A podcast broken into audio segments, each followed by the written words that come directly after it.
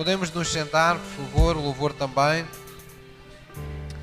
É para que cresça essa revelação que nós hoje vamos falar sobre este tema que é uma das muitas revelações ah, que Deus tem na Sua palavra acerca de si mesmo.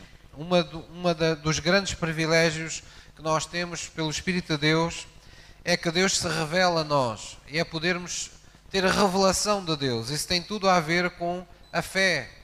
A Bíblia diz que o justo viverá pela fé. E há muitas pessoas que batem, nós conhecemos na vida, que batem com a mão no peito e dizem eu tenho muita fé. E na verdade elas têm muita crença, têm muita. esforçam-se, elas uh, têm, como se costuma dizer na gíria, uma grande fezada, não é? Têm uma, uma, uma confiança em qualquer coisa que ainda não conhecem. Elas não conhecem Deus, elas não conhecem a palavra de Deus porque não a leem sabem algumas histórias bíblicas, mas ousam dizer que uh, têm muita fé, mas na verdade ainda não conhecem a verdadeira fé, porque a fé que nos inspira, a fé que nos move e que move as montanhas da nossa vida é uma fé bíblica, e essa fé só pode ser despoletada por experimentarmos as Escrituras e o poder de Deus na Sua presença. E é por isso que nós estamos aqui hoje. De maneira que nós vamos falar sobre uma das muitas revelações, ou uma das muitas formas que Deus utilizou para se revelar ao, ser humano, para se revelar aos seus nesta terra, tanto a homens como a mulheres, no Velho Testamento, e que é a revelação de que Deus é uma rocha. E essa revelação inspira-nos fé.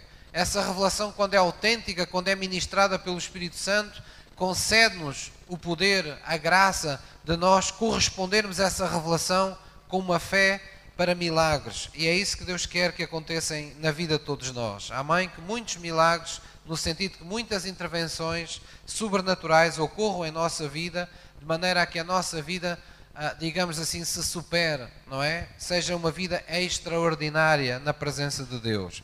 Então vamos abrir em Êxodo, Êxodo 17, o segundo livro da sua Bíblia, no Velho Testamento, Êxodo 17, versículo 6, e nós vamos ver esta esta passagem bíblica que nos transporta para essa revelação de que Deus é a nossa rocha. Êxodo 17, versículo 6.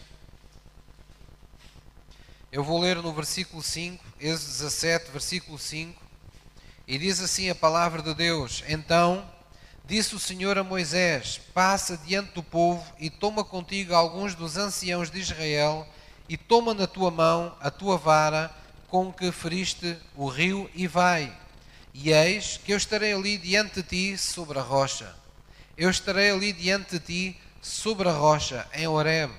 E tu ferirás a rocha, e dela sairão águas, e o povo beberá. E Moisés assim o fez, diante dos olhos dos anciãos de Israel. Deus escolheu ser, por assim dizer, contemplado. Deus escolheu ser visto. Deus trouxe este símbolo para Moisés ele disse: Eu vou estar ali sobre aquela rocha, eu vou te levar a uma rocha, algo que eu te quero ensinar. Eu quero te ensinar que eu sou uma rocha. Olha para a rocha e sobre a rocha tu ver-me-ás. E da rocha que tu próprio vais ferir, e eu pergunto: qual de nós é que, em nosso juízo natural, pensa que com uma vara pode ferir uma rocha? Não é? Não faz sentido nenhum. Mas esse ferir invoca fé eu pegar num objeto de madeira e bater numa, numa rocha e crer que vou ferir a rocha, invoca fé. Invoca crer que aquilo que Deus diz é aquilo que, de, que prevalece. E na verdade essa rocha foi ferida no sentido que Deus fendeu aquela rocha e fez com que, à vista de todos, águas brotassem daquela rocha para trazer, para saciar a sede daquele povo. Então tudo isto tem a ver com a revelação que durante gerações, Deus quis transmitir ao seu povo de que Ele verdadeiramente está sobre a rocha que é Jesus Cristo em nossas vidas. E essa rocha também ela foi ferida na cruz do Calvário. A Bíblia diz, Isaías profetizou e declarou que Jesus ali foi ferido naquela cruz pelas nossas transgressões, moído pelas nossas iniquidades. E o que é que brotou de Jesus? De Jesus brotou perdão, brotou, brotaram bênçãos. A Bíblia diz que nele fomos abençoados com todas as bênçãos nos lugares celestiais. Dele brotou a vida e a ressurreição para nós, dele brotou a verdadeira fé, dele brotou o nosso novo nascimento em Cristo, para que nós tivéssemos uma, uma nova vida espiritual em Deus. De maneira que em Coríntios diz que Deus estava em Cristo reconciliando consigo o mundo. Deus estava em Cristo. Deus estava com a rocha. Deus estava em Cristo. Então Deus quis desde o princípio que o povo e, os seus líderes, aqueles a quem Deus revelava não apenas os seus feitos, mas os seus caminhos, porque a Bíblia diz que Deus ao povo mostrava os seus feitos, mas a Moisés ia mais além, mostrava os seus caminhos. Deus queria mostrar a Moisés que ele, Deus podia ser comparável a uma rocha. Deus queria que ele meditasse dessa maneira, que ele olhasse para os elementos que estão à sua volta e pudesse compreender quem Deus era através daquilo que ele dispunha à sua frente. Moisés não tinha, ah, digamos assim, as Bíblias que nós temos hoje, não tinha todas as coisas que nós conhecemos hoje. Deus servia-se daquilo que estava à sua volta para revelar ao Moisés aquilo que ele queria que o Moisés aprendesse acerca dele. Jesus, muito tempo depois, não fez muito diferente. Ele dizia: Olhai para as aves dos céus, que não semeiam para colher, olhai para os lírios do campo. Ou seja, Jesus, quando não tinha texto, quando Jesus não tinha uh, uma Bíblia que pedisse para as pessoas abrirem, Jesus utilizava-se daquilo que estava visível aos olhos de todos e dava-lhes revelação. Deus revelava-se da maneira que ele entendia para o seu povo, para que o povo entendesse quem Deus era e o que Deus lhe queria fazer. E Deus faz isso hoje também na nossa vida. Apesar de nós termos a, a termos a palavra, nós temos que compreender que a partir do momento que a nossa vida uh, está em Cristo, nós estamos nessa rocha. E essa rocha que já foi ferida, dela brotam águas, águas espirituais, que não mais cessam sobre a nossa vida. Jesus disse: aquele que beber, não é? Da água que eu lhe der a beber, jamais terá sede. Então é uma forma de Jesus nos dizer que a fonte que Jesus abre, ninguém a pode fechar. É uma fonte que, do qual nós vamos viver sempre saciados na presença de Deus. Então, de onde é que nós não nos podemos afastar? Dessa fonte que Deus abre, dessa rocha que foi ferida, dessa rocha que foi preparada para ser o princípio das águas da vida para nós. Jesus falou algo semelhante no último dia da festa dos tabernáculos. Jesus disse Aquele que estiver aqui e tiver sede, venha a mim e beba, porque rios de água viva fluirão do seu ventre. E diz a Bíblia, isto disse ele, acerca do Espírito Santo que haveriam de receber. Porque Jesus veio-nos abrir essa fonte em nosso coração. Amém? Então, hoje precisamos olhar para Jesus como essa rocha. O próprio Moisés, no seu último cântico para Deus, ele disse lá em Deuteronômio o seguinte: ele é a rocha, referindo-se a Deus, Moisés disse, disse: Ele é a rocha cuja obra é perfeita. Ou seja, Moisés entendeu no fim dos seus dias que Deus quis em todo o tempo que ele entendesse que o seu Deus era uma rocha e que a sua obra era perfeita. Então, o que é que nós devemos ver na rocha? Que, que qualidades, que características é que nós vemos, por assim dizer, na, na rocha não é? Que nós possamos daí extrair revelação para Deus, para que a nossa fé se torne autêntica, se torne frutífera na presença de Deus. Então vamos abrir em 1 de João, 1 de João 5, versículo 16. 5:11, perdão. No final da vossa Bíblia, 1 de João, quase no final da Bíblia, antes do Apocalipse, 1 de João 5, versículo 11 nós vamos ver que a rocha invoca-nos durabilidade. Quando nós pensamos em algo feito na rocha, pensamos em algo que vai durar, não é? E Deus quer que quando nós ah, olhemos para Ele, compreendamos que o nosso Deus é um Deus eterno, é um Deus que invoca durabilidade, um Deus que permanece, um Deus que se fez conhecer como o Deus de Abraão, de Isaac e de Jacó, ou seja, um Deus de todas as gerações. E Deus pôs isso lá na palavra para que você também olhe para a sua vida e pense que quando você entregou vida a Jesus, Ele não vai ser apenas o seu Deus, vai ser o, o seu Deus, o Deus dos seus filhos, dos seus netos, de todas as gerações que vierem de si. Porque Ele é um Deus que perdura para sempre.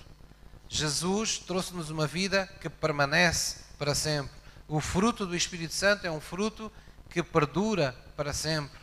A Bíblia diz que os tempos, terão, os tempos trarão provas à nossa vida e diz que aquelas coisas que foram construídas não na vontade de Deus serão como feno que serão eh, lançados no fogo e serão destruídos. Será como erva seca, mas diz que aquelas coisas que nos foram dadas por Deus, aquelas coisas que nos foram consagradas, que nos foram dirigidas por Deus à nossa vida, elas, quando apanharem o fogo, serão que nem a prata ou que nem o ouro, elas purificarão para permanecerem para sempre. Então, a durabilidade está sempre associada à revelação de Deus. Aqui em 1 de João, capítulo, capítulo 5, versículo 11, diz assim a palavra de Deus. Vamos ler juntos. E o testemunho é este: que Deus nos deu a vida eterna. Nós dizemos isto tão, já tão ah, corriqueiramente, não é? Deus nos deu a vida eterna. Mas quando acrescentamos esta palavra eterna, estamos a dizer muito. Porque vida é o que todos nós já temos ao estarmos aqui neste mundo. Mas Cristo, em Cristo, Deus nos deu a vida que é eterna. Na rocha, que é Jesus Cristo, Deus nos deu a vida que é para sempre. Amém? E diz logo a seguir: E esta vida está em seu Filho. Quem tem o Filho tem a vida. Quem não tem o Filho de Deus não tem a vida. Estas coisas vos escrevi a vós, os que credes no nome do Filho de Deus, para que saibais que tendes a vida eterna e para que creiais no nome do Filho de Deus. Amém? Então aqui diz que quem tem, este é o testemunho. O testemunho é este, que Deus nos deu a vida eterna.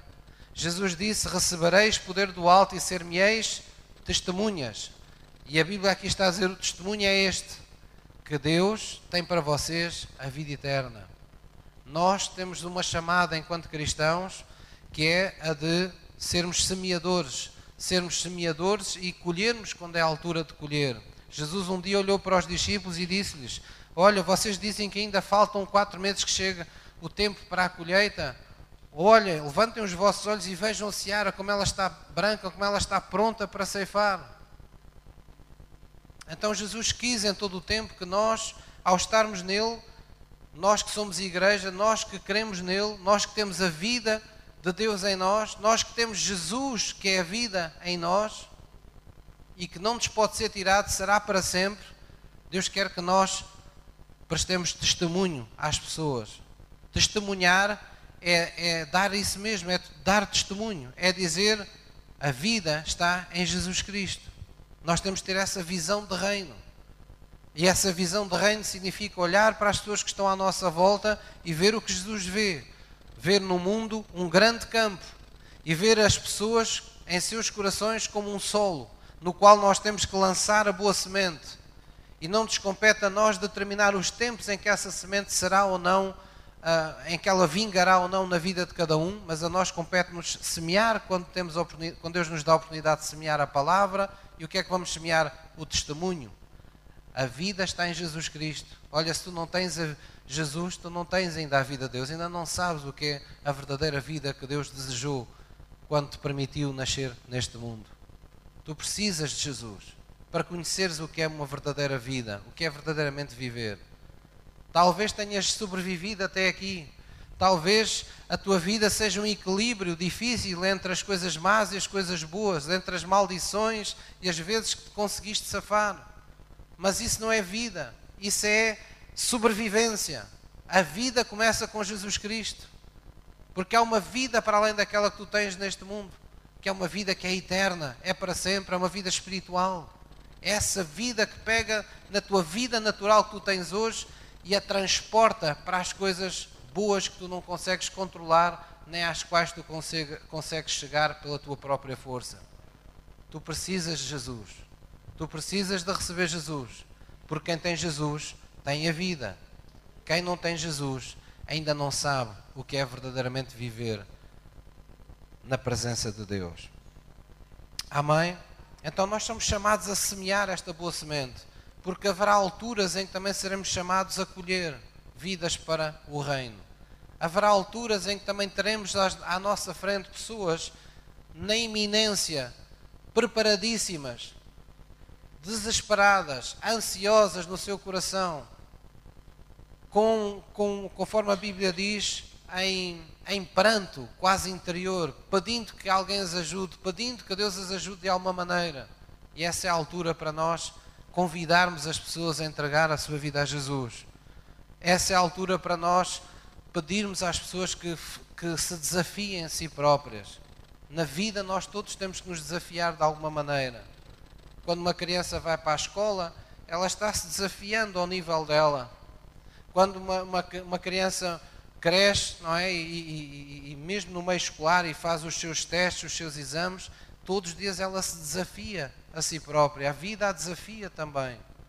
De maneira que nós todos crescemos ao longo de uma vida, seja por trabalhar, seja para os relacionamentos que vamos tendo, seja para as situações que vamos enfrentando na vida, estamos em permanente desafio perante a vida.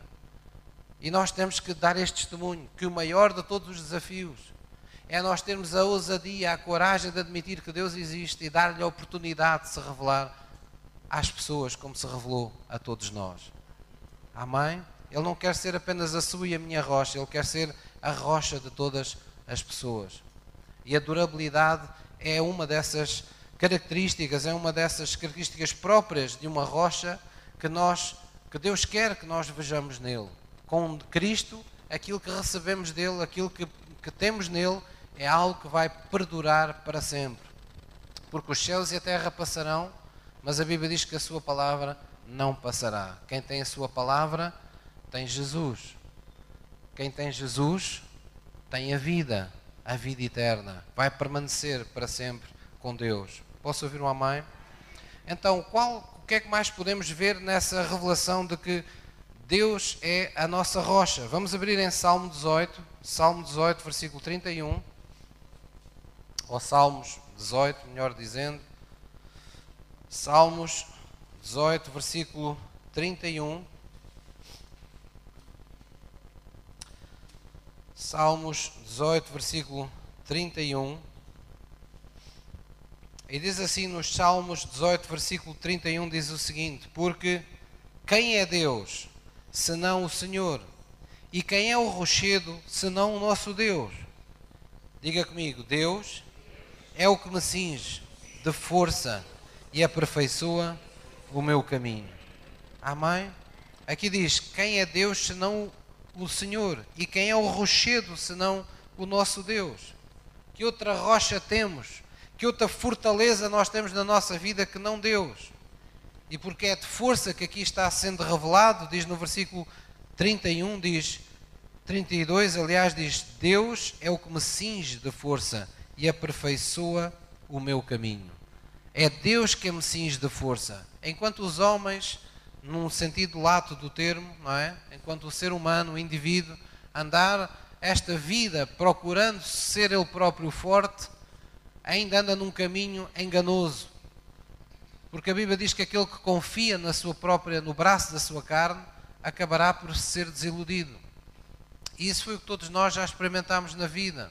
Quando a vida corre bem às pessoas, as pessoas ficam quase que num feitiço de orgulho e de, e de, e de egoísmo e de, e de narcisismo e pensam que são donas de si mesmos, são donas do mundo, são donas da sua vida, podem todas as coisas. Muitas, depois de terem dinheiro, pensam: eu posso comprar tudo. Até que, por vezes, uma doença lhes mostra que nem todo o dinheiro do mundo chega para comprar a sua saúde.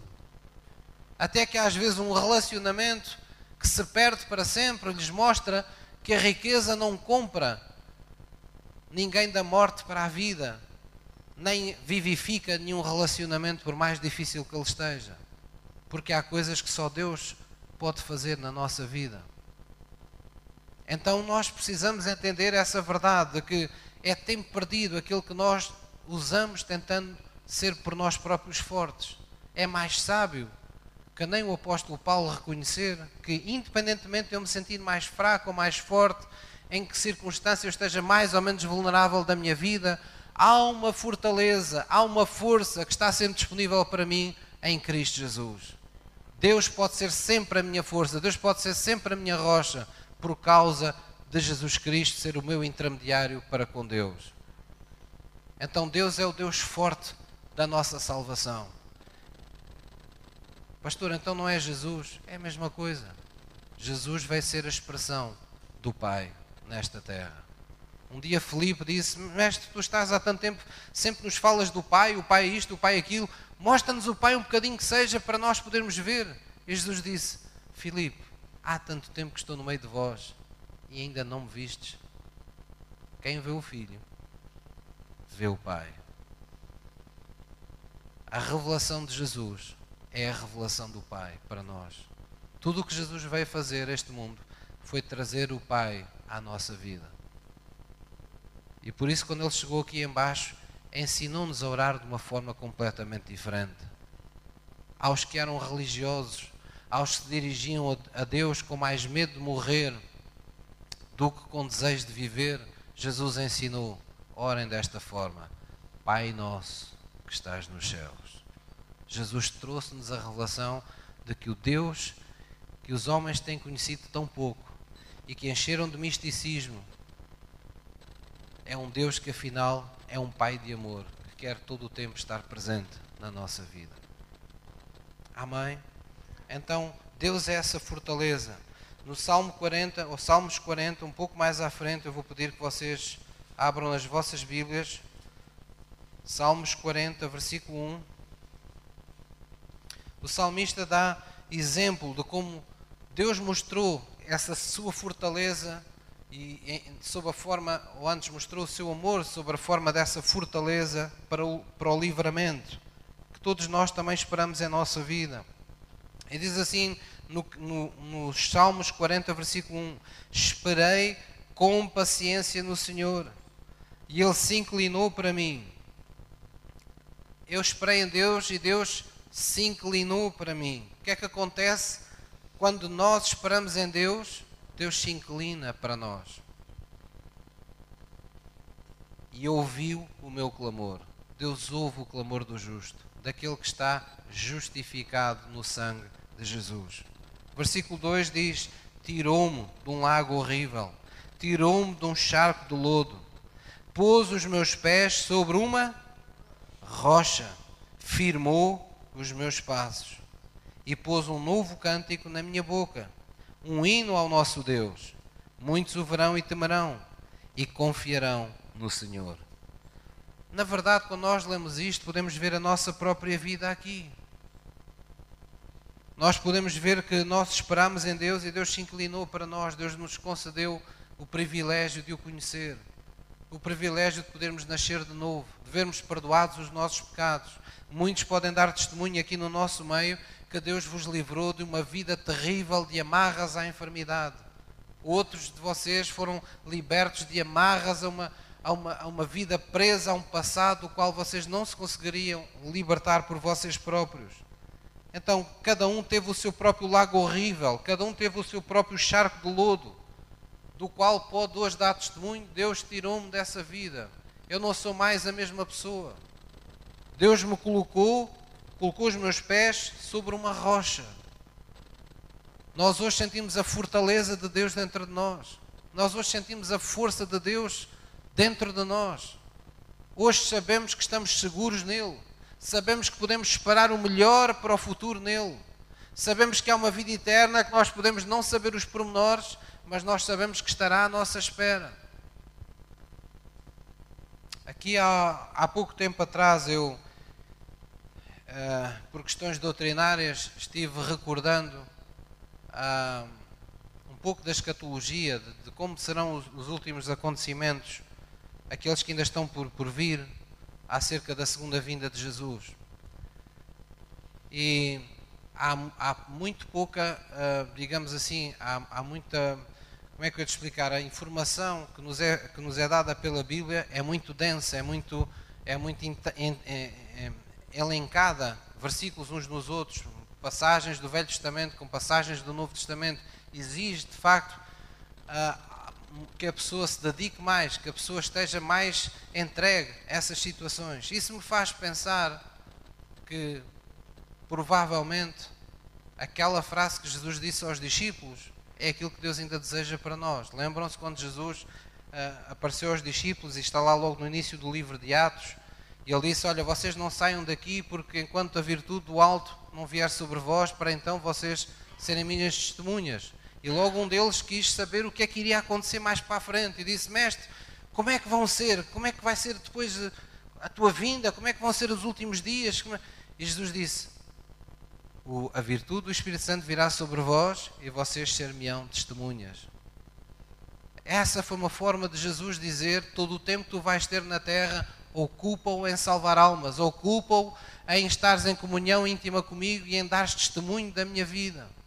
E o que eu tenho visto é exatamente isso: que as pessoas que se têm desfocado da mensagem da salvação, as pessoas que acham que já não há mais pessoas para salvar, que já não há mais pessoas para entrar no reino e que estão só focadas nos pormenores, esse conhecimento, infelizmente, hoje não é um testemunho. Uh, como é que eu hei de explicar? Não é um testemunho abonatório da nossa credibilidade enquanto cristãos. Sabem porquê? Porque o mundo evangélico está completamente dividido sobre a forma como Jesus virá buscar ou não a sua igreja. Uns acham que é de uma maneira, outros acham que é de outra, depois multiplicam-se os pormenores e as pessoas dividem-se nos pormenores.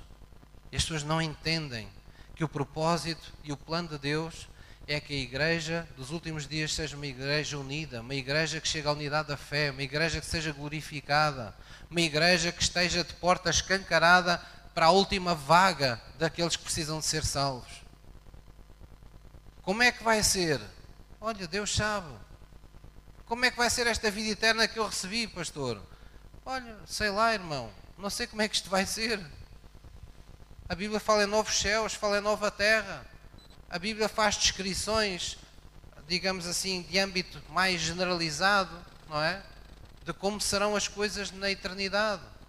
Mas nós sabemos lá como é que vai ser, vão ser os pormenores da eternidade. Porque é que nos vamos ocupar com coisas sobre as quais nós não temos certezas, quando as certezas que Deus nos deu e a chamada que Deus nos deu ainda não está a ser cumprida? Então Deus quer que nós nos firmemos naquilo que coloca os nossos pés sobre a rocha, sobre Jesus Cristo. E sabe uma coisa? A Bíblia diz que Deus tem firmado os nossos pés. Deus tem firmado os nossos pés, os nossos passos. Firmar os pés é colocar os nossos pés numa rocha. Firmar os nossos passos quer dizer que cada vez que nós damos um passo na nossa vida é um passo seguro, porque está a ser dirigido por Deus. Nós precisamos de partir de um lugar seguro, que é Jesus, que é a nossa rocha.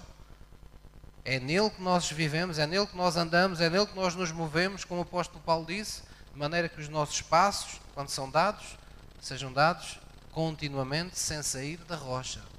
Sejam dados em, em segurança. E possamos sempre dizer que o Senhor é a nossa fortaleza. É Ele que nos dá força, seja para viver, seja para combater uma situação terrível na nossa vida, seja para suportar em amor alguém, é de Deus que vem sempre a nossa fortaleza. Amém? Então é importante relacionarmos isto com a omnipotência de Deus. Isto é assim, Deus é nosso, é o Deus forte da nossa salvação. Porquê? Porque Ele é omnipotente, Ele pode todas as coisas. Quando nós olhamos para a Bíblia, às vezes as pessoas ficam admiradas e dizem, pastor, mas quando a gente lê a Bíblia, parece que isto só está aqui milagres, assim, coisas, abrir os mares, o mar vermelho, mandar abaixo muros de Jericó com um grito, uma gritaria. Coisas parecem estranhas. É preciso pagar os impostos, vai-se buscar o dinheiro à boca de um peixe, multiplica-se uh, pães e peixes para alimentar milhares de pessoas. Um lanche pequenino transforma-se em. Pastor, parece só coisas extremas que estão na Bíblia. Parece que a Bíblia, os milagres da Bíblia são só situações extremas. Alguém que estava morto e foi ressuscitado. Alguém que tinha uma, uma mão mirrada e, e voltou a, a, crescer. Alguém que estava paralítico e, e levantou-se do seu esquivo e, e começou a andar. Mas não havia assim coisas assim mais normais, vamos dizer assim, são só coisas extremas que estão assim na Bíblia. Porquê, pastor? Eu digo-lhe porquê. Porque Deus quer que quando você leia a Bíblia, Ele possa ministrar às impossibilidades da nossa vida. Você tem que treinar a sua vista o seu coração e a sua alma para o facto de que Deus lida com as situações mais difíceis da vida. Para que você compreenda que a fé nos foi dada não para aquilo que você já está capacitado a fazer na sua vida natural, mas para aquilo que a sua vida natural não alcança, não consegue lá chegar. A sua fé é para o que vem para lá desse limite. Então Deus treina a nossa alma, treina o nosso coração para crermos e para vermos e reconhecermos que Deus é um Deus dos impossíveis, para quem nada é impossível. Porque Ele quer a todo o tempo ministrar aos impossíveis da nossa vida. Há aquelas situações que criam impasse na nossa vida. Há aquelas situações que nos tiram o sono, que nos tiram às vezes a vontade de orar, a vontade de perseverar em Cristo, que às vezes abanam os alicerces da nossa fé. Deus quer ministrar essas áreas da nossa vida. Mas para isso, nós temos que ir à Bíblia. Nós temos que ter, estar com os nossos olhos olhando para Jesus e não para as circunstâncias da nossa vida, para que Jesus mude as circunstâncias da nossa vida a nosso favor. É dele que vem o nosso socorro, é dele que vem a nossa força, ele é a nossa fortaleza. É nele que podemos confiar. Posso ouvir uma mãe? Vamos abrir nossas Bíblias em Salmos 94, já que vocês estão com vosso, a vossa Bíblia aberta em Salmos, Salmos 94, versículo 22. Podíamos ir ao Salmo, ao Salmo 91, mas vocês, muitos de vocês já sabem o Salmo 91 de cor. Então vamos aos Salmos 94, versículo 22.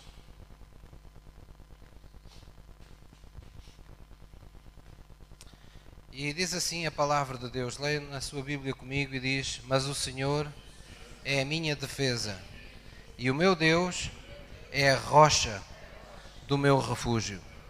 Amém? Por outras palavras, é a minha segurança. Deus é a minha segurança. Nele eu tenho garantias de que estou seguro. O Salmo 91 diz: Eu habito no esconderijo do Altíssimo à sombra do seu poder, que eu sei que é omnipotente, eu posso descansar em minha fé. Eu encontro descanso por meio da minha fé. Ou seja, é o privilégio que temos de estar, estarmos seguros e nos sentirmos seguros na presença de Deus. Se não nos sentirmos seguros, não vamos ter paz no nosso coração. A paz sobrenatural vem quando nos sentimos seguros em Deus.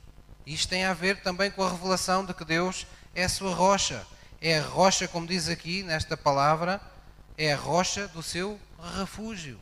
Quer dizer, uma rocha inviolável, é uma rocha que a protege. Tem que passar primeiro por essa rocha dura, difícil de perfurar, de ultrapassar, para alcançar o lugar onde você está escondido, em proteção na presença de Deus. Então, Deus é o seu refúgio. Quando você pensar quem é que me vai proteger desta situação, quem é que me vai proteger deste desaire da minha vida, quem é que me vai proteger desta maldição iminente, quem é que me vai proteger desta enfermidade que parece querer acabar com a minha vida? Deus é a minha rocha, Deus é a rocha do meu refúgio, é a minha segurança. Posso ouvir uma mãe?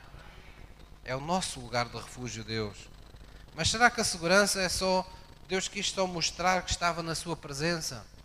A Bíblia, pelo, pelo, pela boca de Jesus, nos ensina que Deus tem muitas formas de mostrar como estarmos seguros. E uma delas foi Jesus que, que o ministrou numa passagem que ficou conhecida. Vamos lá abrir em Mateus 7, versículo 24. Vamos ver que esta segurança invocada por Deus, própria de uma rocha, de uma autêntica rocha, também nos fala de termos um alicerce seguro que é a palavra de Deus em nossa vida. E eu hoje, nos dias de hoje, continuo a ver da parte de muitas pessoas no mundo e às vezes até nas igrejas ainda um desprezo incompreensível pela palavra de Deus. Há pessoas a seguirem os concílios do Vaticano, as cartas dos papas, há pessoas a seguirem os pensamentos do Agostinho e do santo não sei quantos, há pessoas a seguirem ah, as novas tendências da igreja dos nossos dias, isto agora falando dos evangélicos, pessoas que estão transformando igrejas em autênticas discotecas. Já não se lê a palavra, nem em papel, nem em telemóveis. Já não se canta a palavra de Deus, canta-se outras coisas, ideias, emoções, uma série de coisas que se torne mais agradável ao mundo que não tem Cristo. E em todo o tempo as pessoas têm esquecido que é na palavra que reside o fundamento sólido da nossa, da nossa vida que Deus nos deu. É na palavra de Deus. Um dia Jesus teve uma. uma veio um homem de Deus, bem há pouco tempo, explicar isso.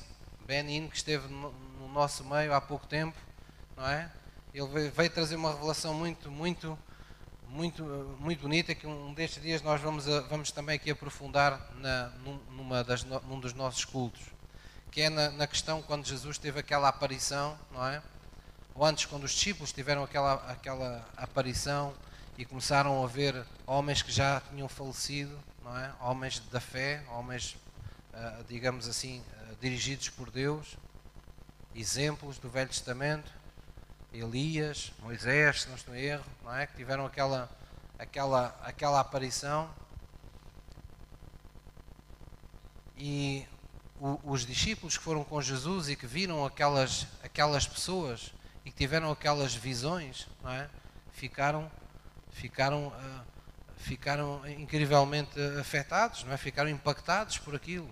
E Jesus lhes disse: Vocês acham que, vocês, que isto é o máximo que vocês alcançam? Pois eu vos digo: mais importante é vocês terem a revelação da minha palavra. E nós às vezes nos esquecemos disso. Esquecemos que mais do que aquilo que os nossos olhos querem ver, nós temos que ter o nosso fundamento firme naquilo que o nosso coração consegue ver na palavra de Deus. Porque isso é aquilo que nos dá garantia na eternidade com Deus. Amém? Então a palavra continua a ser o fundamento sólido para todos os passos que nós damos na nossa vida. E aqui em, nesta passagem, Mateus 7, versículo 24, Jesus nos ensina isso mesmo. Diz aqui em Mateus 7, versículo 24 o seguinte: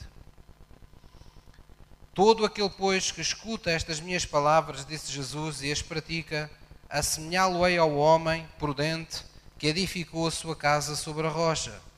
E desceu a chuva, e correram rios, e assopraram ventos, e combateram aquela casa, e não caiu, porque estava edificada sobre a rocha.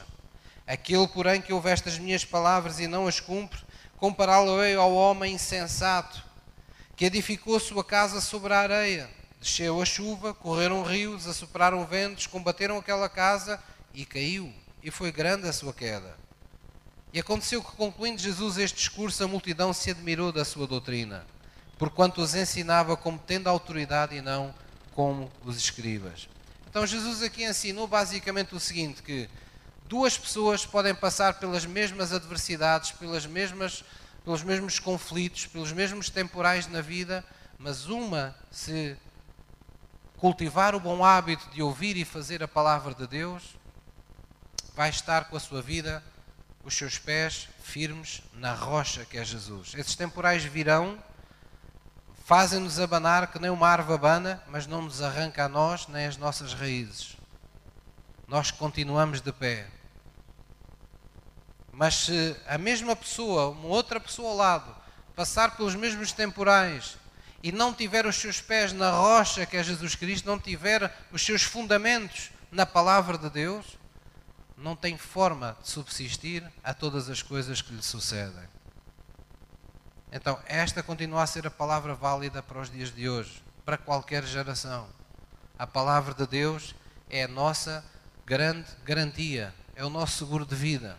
Quem conhece a palavra e a recebe sem superfluidade malícia, quer dizer, sem ser em vão, sem ser de qualquer maneira, mas quando se recebe a palavra de Deus, esperando de facto que Jesus seja o Senhor da nossa vida, esperando de facto que Ele dirija os passos da nossa vida, esperando de facto que Ele traga uma nova ordem à nossa vida, coloque a nossa vida debaixo de uma nova autoridade. Se nós vivermos com essa expectativa, quando recebemos a palavra, estamos colocando a nossa, uma área da nossa vida, estamos a colocar uma parte da nossa vida na palavra de Deus, aquilo que conseguirmos colocar sobre a palavra de Deus, nós colocamos em terreno seguro, no esconderijo do Altíssimo, no refúgio de Deus.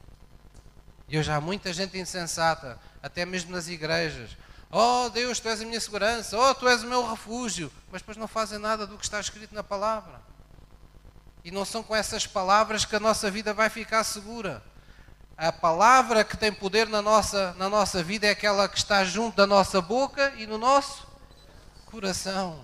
Não pode estar só na boca. Tem que estar junto da boca e junto do coração. Aquilo que o homem crer no seu coração e confessar com a sua boca, então isso terá poder. Isso fala de integridade. Porque Deus, que é um Deus íntegro, criou-nos para viver na sua integridade. Quando nós estamos em unidade de fé e de espírito com Ele, estamos em acordo com Ele, a nossa vida torna-se íntegra como Ele é. E então o sangue de Jesus Cristo pode, digamos assim, ser a nossa justificação. Porque a nossa vida está escondida em Cristo. O sangue de Jesus Cristo nos purifica de qualquer pecado que entretanto nos surja. Posso ouvir uma mãe? Então é muito importante também neste, neste capítulo, quando nós olhamos de firmar os nossos pés sobre a rocha, nunca é demais lembrar que ao longo da nossa vida cristã existe uma ameaça sempre velada nas nossas vidas chamada apostasia. E essa é uma realidade dos nossos dias de hoje. Quanto mais próximos estivermos da vinda de Jesus, mais a apostasia será uma, um, um perigo para nós. E a apostasia fala da sedução de todas as coisas que Satanás utiliza à nossa volta para nos desviar das verdades bíblicas de Deus, porque Ele sabe que na palavra está a nossa segurança, na revelação da palavra estamos seguros. Então, como nunca, nos dias de hoje, aparecem livros, aparecem filmes, aparecem programas, sempre a pôr em causa o que a Bíblia diz, sempre a pôr em causa os factos bíblicos, sempre a querer dar o dito pelo não dito, sempre a querer criar dúvidas no coração daquele que já crê. Como se não chegasse, nós próprios temos à nossa volta pessoas que nós vemos vigarizar, enganar, defraudar, ah, fugir ao fisco, fazer tudo e mais alguma coisa e vemos eles, a, parece que a vida deles corre melhor do que nunca. Alguns até se riem de nós, não é? Nas televisões. Um há pouco tempo dizia, quando viu a sua reforma penhorada pelas falcatruas que fez, o jornalista perguntou: então o senhor como é que vive agora? Isto numa entrevista numa mansão, com um jardim a perder de vista. Ele disse: Eu vivo da caridade. Tenho vivido da caridade. E nós temos estes casos à nossa volta. Que todos os dias é o mundo a falar para nós. Estás a ver? Se fores vigarista, também te safas. Se fores desonesto, também lá chegas. Tens que abrir os olhos mas a todo o tempo o que é que estamos a ser convidados a sair da palavra, a tirar os nossos pés da segurança da palavra de Deus, de um Deus íntegro que sempre nos defende, que sempre responde por nós. Porque Ele sim pode nos trazer aquilo que o mundo não está à altura para nos dar. Tudo o que está no mundo pode passar pelas nossas mãos, mas ninguém sai daqui para a vida eterna sem ser pelas mãos dele. E nós temos que confiar nisso. Por isso a Bíblia tem uma palavra específica. Eu não vou ler agora para não demorar mais tempo, mas no Salmo 37, vocês podem ver se quiserem em casa. Deus diz com clareza para nós não invejarmos o ímpio nas suas riquezas, nos seus caminhos. Porque às vezes custa. entre a igreja há pessoas que são fiéis a Deus e dizimam. Há pessoas que são fiéis a Deus e, e oram quando têm que orar. E servem a Deus e consagram-se a Deus e sacrificam a sua vida em sacrifício espiritual agradável a Deus para fazer a sua vontade. E às vezes olham para a casa do lado, na mesma rua, e veem pessoas que não têm nada a ver com Deus, que parece que têm uma melhor vida que eles momentaneamente, que parece que têm melhores fases na vida do que nós. E o inimigo tenta falar à nossa cabeça, tenta ver, estás a ver? Não vale a pena tu levares isso muito a sério. Já viste que há pessoas que estão no mundo nem conhecem Deus, têm melhor saúde do que tu, têm aparentemente mais dinheiro do que tu. Pois é, mas tudo o que eles têm, nunca se esqueça, não foi construído sobre a rocha. Um dia virá o temporal. Um dia virão as tempestades. E o que não foi construído sobre a rocha não ficará pedra sobre pedra na nossa vida. Então é melhor nós termos um, uma, vamos dizer, uma, uma casa térrea construída na rocha que ter um prédio que está construído na areia. Porque a terra, a casa térrea que se for construída na rocha, ela vai permanecer, mas o prédio pode ser muito grande. Pode ter lá muito ferro, muito cimento, mas se os alicerces forem na areia, se Deus não está connosco naquilo que construímos, naquilo que edificamos, esqueça, porque é tempo perdido. Então, este é um grande recado de Deus para nós. Deus é a nossa rocha, mas para Ele ser a nossa rocha, nós temos que fazer dele a nossa maior segurança, fazendo a Sua palavra, ouvindo e praticando a Sua palavra sempre que temos oportunidade. Amém? Vamos abrir em Malaquias 3, versículo 6. Malaquias 3, versículo 6, vamos ver que outra característica da rocha, não menos importante, é imutabilidade. Quando nós, quer dizer que não se altera, não muda, não é? Então, quando as pessoas às vezes procuram pôr, sei lá, uma fachada de rocha, de, de pedra numa casa, ou um muro de pedra, as pessoas sabem que aquilo é difícil de se mudar dali para fora, não é? Aquilo é rocha, não é? Então, Deus é um Deus imutável. E esta passagem da Bíblia nos mostra a imutabilidade do nosso Deus. É o próprio Deus que assume isso, falando pelo profeta. Malaquias 3, versículo 6 diz: Porque eu, o Senhor, diga comigo, não mudo. Por isso vós, ó filhos de Jacó, não sois consumidos. Deus não muda. Se eu ouvisse as pessoas, vocês a me dizerem isso para mim, eu ficava preocupado. Porquê? Porque nós temos todos que mudar. Nós não somos Deus, mas temos que mudar a imagem de Deus. Mas Deus pode-se dar ao luxo de dizer: Eu não mudo. Na verdade, não é um luxo. É um direito que Ele tem pelo facto de ser Deus. E é mais do que isso. É um motivo de alegria para nós. Porque significa que aquilo que Deus diz uma, uma vez, diz para todo o sempre. Significa que aquilo que Deus fez em todas as gerações e que está escrito na Bíblia, está na disposição de repetir na vida de todos nós, porque Ele não faz distinção de pessoas. Se Ele curou enfermidades, Ele também vai curar as minhas. Se Ele foi provisão para aquele povo no deserto, também vai ser provisão para mim. Eu também vou descobrir esse Jeová Jiré na minha vida. Porque Jesus veio colocar esse Jeová Jiré, esse Deus nossa provisão, de novo na presença do seu povo.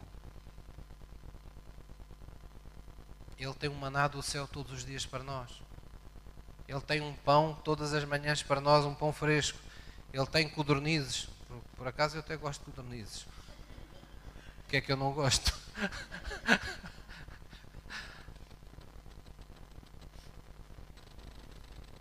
já é a proximidade do almoço, já, está, já estou pensando nas codornizes. Então, o que é que eu quero dizer com isto? Que Deus tem o melhor para nós, irmãos. Deus tem o melhor para nós. Deus é imutável, Ele não muda. A Bíblia diz em Hebreus que Deus é o mesmo ontem, hoje e eternamente. Então, quando você olha para trás, para aquilo que está escrito na Bíblia, e vê o que Deus fez na vida de pessoas em circunstâncias semelhantes às suas hoje, você deve ter o quê? Fé. Podia ter nostalgia e dizer: Ah, era tão bom que eu vivesse naquele tempo, Deus tinha-me feito isso também a mim. Mas não, nós podemos ter fé no presente, porque Deus é o mesmo ontem, hoje e eternamente. Se Ele fez, Ele pode e Ele quer fazer, repetir em situações idênticas na nossa vida hoje. E em relação ao futuro, porque é que é importante? Olha, para nós não vivemos preocupados, não vivemos envelhecendo mais depressa, antecipando demasiados problemas que ainda nem sequer existem na nossa vida ou na vida daqueles que amamos. Ah, como é que vai ser do meu filho? Ah, como é que vai ser da minha filha? Ah, como é que, quem, quem é que vai pagar as contas no futuro se me acontece alguma coisa? Ah, como é que vai ser a minha saúde daqui a. Ah, como é que vai ser os meus últimos dias? Porque é que vamos criar cenários fora da palavra de Deus? Se o mesmo Deus que tem estado conosco promete que estará no nosso futuro. Jesus disse: a cada dia basta o seu mal. Por outras palavras, não antecipes o mal que virá de outros dias para o dia de hoje. Cada dia tem o seu mal. E para cada mal, Deus responderá por ti. Porque se Deus não evitou de dar o seu filho na cruz por nós, como não nos dará com ele todas as coisas? Ele não é a tua fortaleza? Ele não é a rocha da tua salvação? Ele não é a tua fortaleza, a tua força quando tu precisas. Então, se Ele é a tua força, em Jesus tens o sim, tens o amém a todas as suas promessas. Hoje e no teu futuro. Amém? Vamos baixar a nossa cabeça em reverência diante de Deus. Vamos dizer isso ao nosso Deus na primeira pessoa. Diga assim comigo, querido Pai. Eu confio em Ti acerca da minha vida hoje. Tu és poderoso, Deus, para velar sobre a tua palavra e cumpri-la na minha vida. De maneira que eu não tenho medo, eu não receio nenhuma enfermidade, nenhuma inimizade, nenhum mal que outros me possam fazer. Eu não receio nenhuma circunstância que esteja fora do meu controle, porque todas as coisas em minha vida estão sujeitas a ti. Tu és a rocha onde eu estou seguro. Em o nome de Jesus. Amém. Vamos abrir em Êxodo 23, versículo 25. Vou pedir ao louvor que suba. Êxodo 23, versículo 25. Os irmãos estão a ver como é que uma aparente simples revelação. Uma coisa era eu chegar aqui e dizer assim: Ah, vocês sabem que Deus é, é a nossa rocha. E os irmãos, cada um por si, pensava qualquer coisa que se lembrasse que podia estar afeto ao facto de ser uma rocha. Mas não é bom nós podermos partilhar estas revelações e compreender que nesta revelação se esconde uma profunda fé. Deus é imutável. Pense nisto comigo. O amor de Deus tem resistido ao longo dos tempos a todas as nossas ofensas que lhe temos feito. Já pensou nisso? Quantas vezes é que nós o ofendemos com os nossos erros, com as nossas atitudes, com as nossas negligências grosseiras ao longo da vida. Quantas vezes o preterimos, não o colocamos em primeiro lugar na nossa vida? Quantas vezes não damos testemunho quando Ele põe as pessoas para salvar à nossa frente, pessoas que se calhar não terão uma segunda oportunidade para serem salvas? Quantas vezes nós retemos o perdão a pessoas, ou, ou temos atitudes indevidas, ou, ou fazemos ilegalidades, ou fazemos, damos mau testemunho, quantas e quantas vezes ao longo da nossa vida. Porque Deus não muda.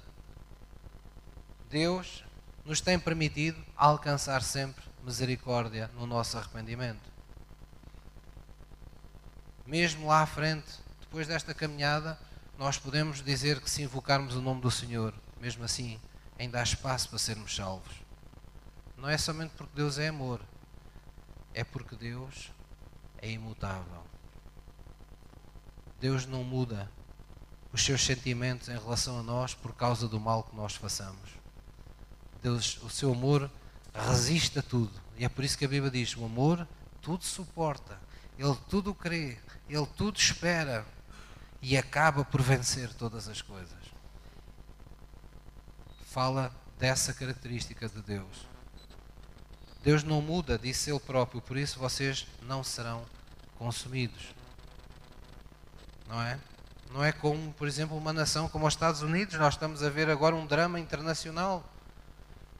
A atual presidência não é, dos Estados Unidos, com uma herança já dos Estados Unidos de, de estar presente em todas as partes do mundo e ser o garante da estabilidade, de paz, uh, por exemplo, na Europa, não é? Temos um candidato que lá está à espera de ser eleito, que diz: quando eu chegar lá, tudo o que o meu antecessor disse que ia ajudar a Ucrânia e tudo mais, eu rasgo esses papéis todos. Quem é que vai poder confiar nos homens?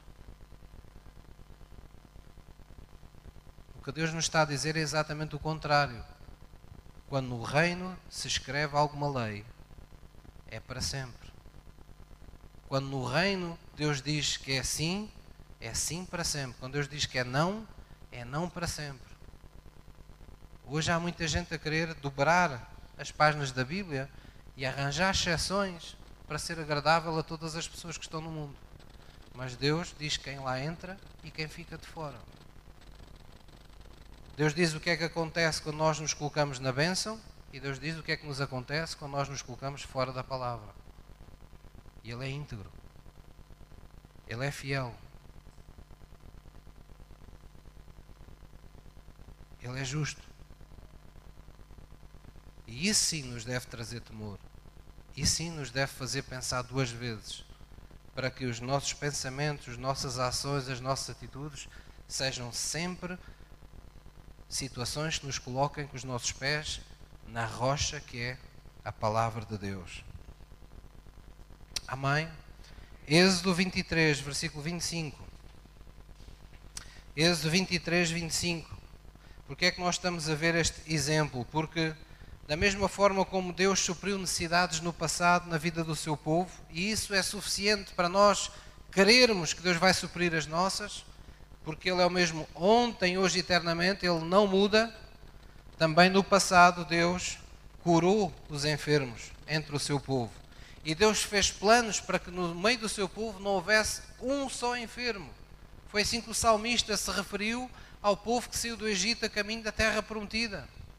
Ele disse: entre eles não havia um só enfermo. Deus certificou-se não haveria lugar para a enfermidade entre o seu povo. Aqui a Bíblia diz com clareza no versículo, capítulo 25, versículo, aliás, capítulo 23, versículo 25, diz: E servireis ao Senhor vosso Deus, e Ele abençoará o vosso pão e a vossa água, e eu tirarei do meio de vós as enfermidades se ele fez isto, se ele prometeu isto ao seu povo, não deixará de o fazer hoje também. Porque é que Jesus Cristo veio fazer? Jesus veio nos trazer este Deus à terra. Jesus veio ser a expressão viva da vontade do Pai. E é por isso que ele operou tantos milagres de cura, tantos milagres de libertação. Porque Deus só quer bem às pessoas. Deus quer que as pessoas sejam curadas, porque a enfermidade não glorifica a Deus no nosso corpo. É verdade que há um tempo para termos jovialidade e há um tempo para envelhecermos. Eu sei que ninguém aqui quer morrer e ninguém quer ser velho, mas a gente tem que se decidir.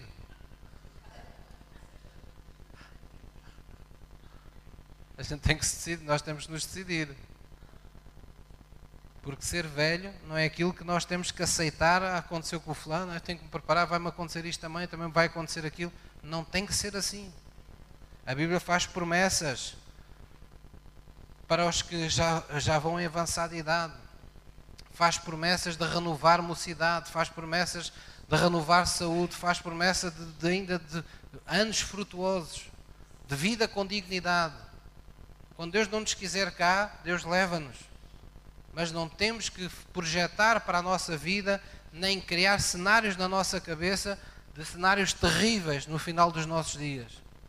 Porque ninguém precisa de estar doente nem em sofrimento para partir daqui para fora. Quando Deus tiver que nos dar uma passagem, um sono santo, Deus dá. Nós devemos, enquanto temos oportunidade, enquanto temos oportunidade de libertar a nossa fé, de libertá-la para as coisas que são de Deus na nossa vida, para os pensamentos que são de Deus na nossa vida para quer que sejamos muito novos, meia idade ou mais velhos, a nossa vida continua a ser uma bênção para aqueles que ainda estão à nossa volta. Porque enquanto aqui estivermos, temos uma missão a cumprir, temos um Jesus a representar e Deus não nos vai deixar ficar mal. É isso que a palavra de Deus diz. Amém? Então Deus aqui promete: tirará do meio de nós as enfermidades. E é isso que eu creio que Deus vai fazer hoje aqui. Vamos ficar de pé. E nós vamos ter essa oportunidade hoje de deixar as enfermidades aos pés da cruz. Vamos crer que Deus tem esse poder. Deus é a nossa rocha. Ele é imutável. Ele não muda. Ele diz que não faz distinção de pessoas. Não é por causa da pessoa que nós somos. Ele não cura as pessoas boas, ele não despreza as pessoas más. Em seu amor há espaço para todo o género de pessoas aos nossos olhos. Por isso Jesus disse: para que vocês sejam filhos do vosso Pai que está nos céus, vocês vão ter que amar os que são vossos amigos e aqueles que parecem ser vossos inimigos. O amor de Deus faz com que o sol se levante para todos, faz com que a chuva desça para todos. Há espaço para todos se arrependerem, há espaço para todos alcançarem misericórdia. Deus não está longe, diz a Bíblia, Deus está perto de todos aqueles que o invocam. Então hoje vamos falar com Deus. E se você está aqui hoje e está cometido neste período da sua vida de uma qualquer enfermidade, de uma qualquer fraqueza humana no seu corpo, na sua alma, algo está enfraquecendo, algo está sugando, digamos assim, está sendo um impedimento para a manifestação da vida de Deus em si. Vamos colocar isso na presença de Deus, sem constrangimentos, sem preconceitos. Vamos colocar isso nas mãos de Deus. Eu sou apenas o seu pastor. Todos temos o mesmo Deus. E Ele não quer que haja um só enfermo entre aqueles que são o seu povo. Se Ele não quis, entre aqueles que saíram do Egito a caminho da Canaã, Ele não quer que hoje exista. Então vamos receber isso hoje na presença de Deus. Vamos orar na presença de Deus. Não importa se já orou uma vez, cem vezes. Importa que quando ouvirmos a voz do Senhor, nós possamos dizer: Eis-me aqui, Senhor. Eu quero dar prova da minha fé na tua presença. Eu tenho fé no teu poder. Eu tenho fé que em ti tu és aquele que tiras da minha vida, do meu corpo, da minha existência, todo o tipo de enfermidades. Na verdade, és tu que perdoas todas as minhas iniquidades. Mais erros que eu tenha cometido na minha vida, és tu que me perdoas todas as minhas iniquidades, és tu que saras todas as minhas enfermidades. Amém? Então diga assim comigo, querido Deus. Eu confio em Ti nesta manhã. Eu confio na obra redentora de Jesus Cristo na cruz. Pois eu sei que lá Jesus Cristo tomou o castigo para que eu hoje possa ter a tua paz no meu coração. Lá Ele foi crucificado pelos meus erros, pelos meus pecados, pelas minhas iniquidades. Ali Ele foi ferido por todas as doenças que não pudessem afligir, de maneira que pelas suas pisaduras eu sei que hoje eu sou curado, porque tu já me curaste. Pelas tuas pisaduras tu já me saraste naquela cruz. Por isso, pela fé, porque eu sei que tu és a minha rocha, tu és o mesmo ontem, hoje e eternamente. Eu estou aqui, Senhor, para receber a manifestação da minha cura, pois eu sei que tu me amas. Eu sei que pagaste um alto preço pela cura do meu corpo e da minha alma, e eu quero concordar contigo nesta manhã e receber pela fé a cura que me preparaste, para que eu te glorifique com a minha vida, de todo o meu coração, com toda a minha alma, com todo o meu ser. Em o nome de Jesus. Vamos adorar a Deus na presença, na Sua presença, esperar, porque se esperarmos nele nesta manhã, o Senhor se inclinará para nós e ouvirá o nosso clamor, conforme lemos hoje na Sua palavra. Se você estiver aqui hoje e disser, Pastor, imponha por favor as suas mãos sobre mim, porque eu sei que não é o pastor que vai curar, mas sei que é Jesus que vai curar sobre esse mandamento de impor as mãos sobre os enfermos, eles serão curados. Então saia do seu lugar enquanto estivermos adorando, enquanto estivermos esperando na presença de Deus, para que o Senhor se possa inclinar sobre a sua vida de uma forma particular. Amém? És o Senhor tu és, o que me curas, que me curas, és o Senhor que saras,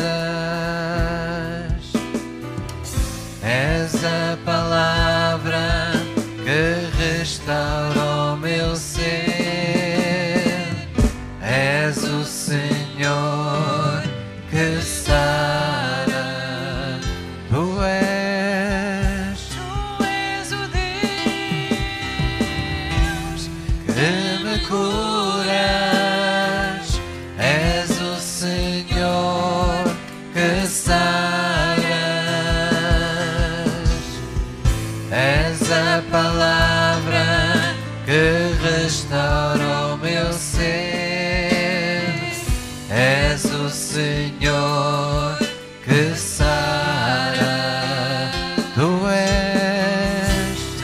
Diga com a sua boca, confesse com a sua boca de onde vem o seu socorro, a sua cura.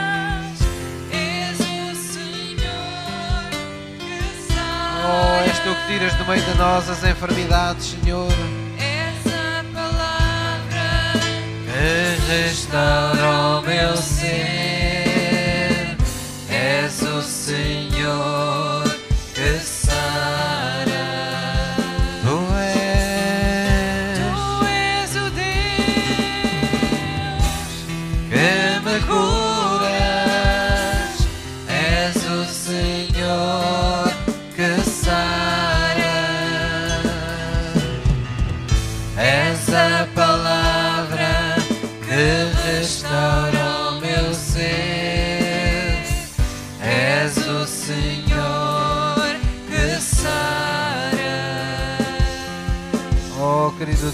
eu trago à tua presença estes meus irmãos em Cristo.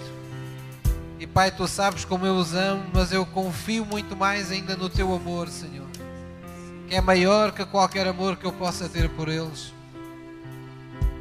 Eu acredito, Senhor, que tu os amas como um verdadeiro Pai, que eles têm no céu.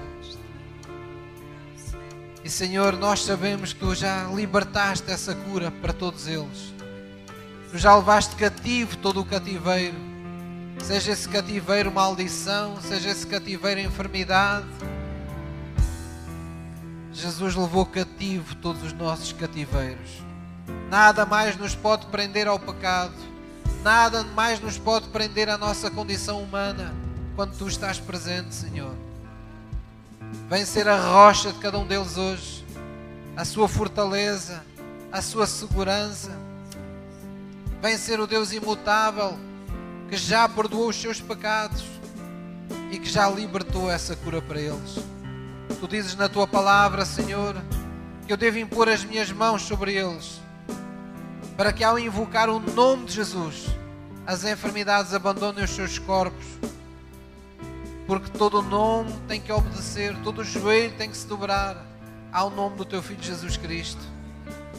Obrigado, Senhor, por velar sobre essa palavra para a fazer cumprir nesta manhã, na presença de todos e para a alegria de todos. Nós recebemos com fé a cura destes nossos irmãos hoje e os declaramos curados pelas pisaduras de Jesus.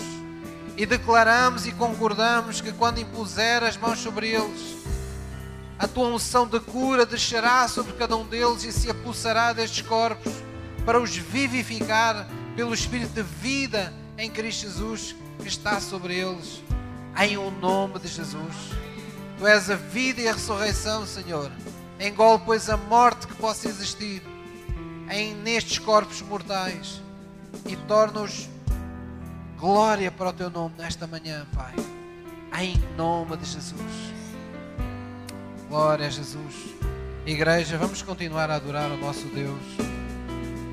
Quando eu impuser as mãos sobre estes irmãos aqui à frente, estes irmãos apenas vão dizer: Eu recebo a minha cura agora, em nome de Jesus.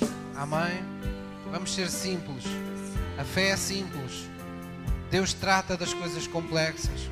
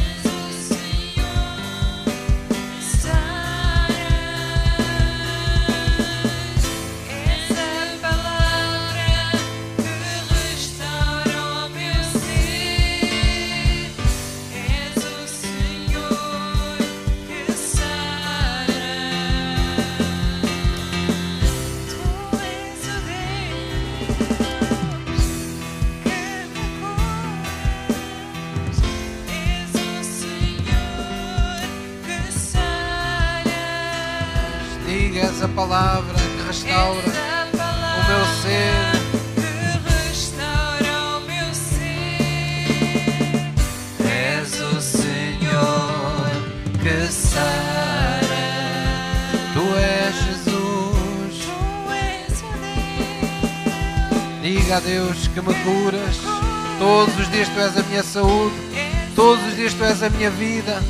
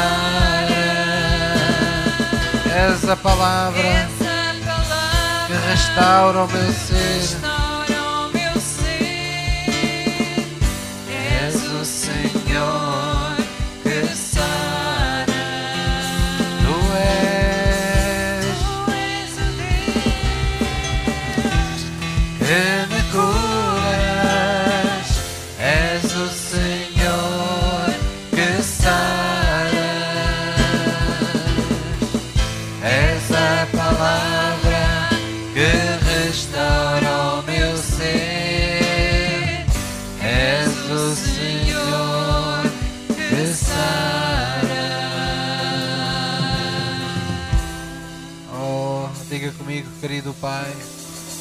Eu sei que operando tu, ninguém te impedirá. Ninguém é mais poderoso que tu, Senhor, em minha vida.